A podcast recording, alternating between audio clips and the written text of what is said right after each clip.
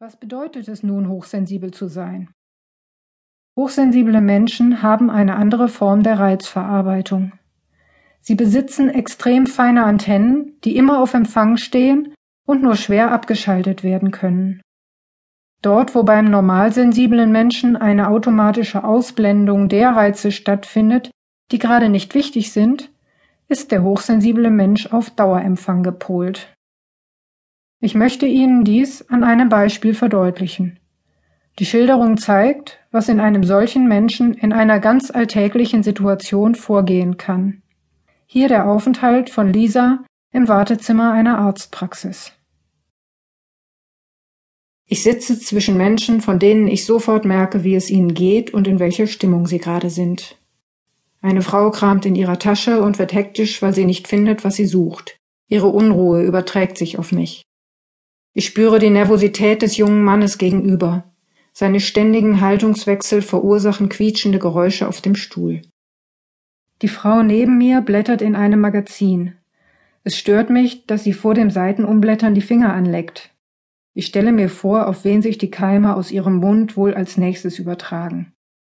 Ein älterer Mann räuspert sich häufig und seufzt vor sich hin. Er empfindet das Unangenehme der Gesprächslosigkeit im Raum vermutlich ebenfalls so wie ich. Mich stört ein schief hängendes Bild an der Wand gegenüber und ich überlege, ob ich es gerade rücken soll. Aber dann gucken sicher alle auf mich.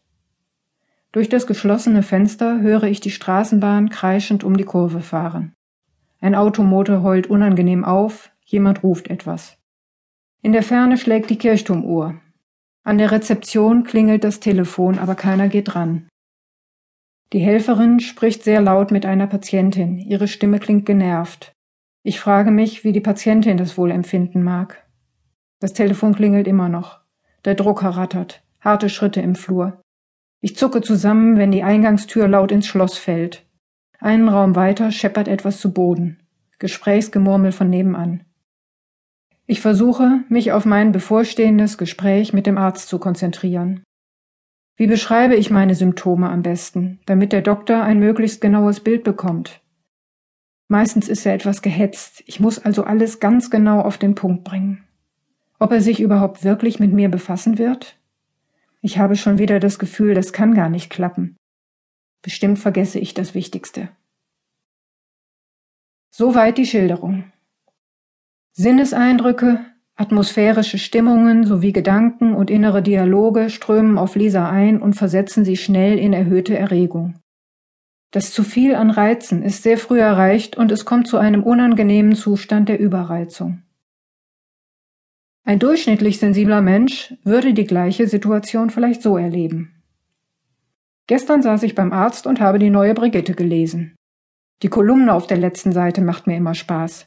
Manchmal freue ich mich richtig, wenn die älteren Exemplare noch dort liegen, damit ich sie lesen kann. Dieses Mal hatte ich aber keine Zeit, mich über den neuesten Klatsch auch noch zu informieren, weil ich bereits nach zehn Minuten drankam. Zum Glück war es nicht so voll, da war ich schnell wieder draußen. Beide Personen haben die gleiche Situation erlebt. Und doch empfinden sie sie grundlegend verschieden. Was für den einen Menschen eine normale Wartesituation ist, bringt den anderen in einen Zustand von Stress und Übererregung. Woran liegt das? Man könnte meinen, dass der hochsensible Mensch über ein feineres Gehör oder bessere Augen verfügt. Das ist nicht so. Die Sinnesorgane arbeiten gleich gut wie bei anderen Menschen. Viele Hochsensible sind sogar Brillenträger, haben also eine geminderte Augenleistung. Ein normalsensibler Mensch wäre in der Lage, alle Geräusche ebenfalls zu hören wenn er sich bewusst auf sie konzentrieren würde. Er tut es aber nicht, weil in einem Teil seines Gehirns registriert wird, dass diese Reize gerade unwichtig sind. Beim hochsensiblen Menschen funktioniert diese Ausblendung unwichtiger Reize nicht automatisch. Sie dringen zu ihm durch und fordern ihn. Das führt schnell zu einem Zustand der Überreizung und des Stresserlebens. Hochsensible müssen deshalb den Umgang mit dieser anderen Reizverarbeitung lernen, wenn sie nicht ihr Leben in einem Zustand von Dauerstress verbringen möchten. Solange die eigene Veranlagung noch nicht erkannt wurde, ist der Umgang mit der Reizfülle unter Umständen unbewusst.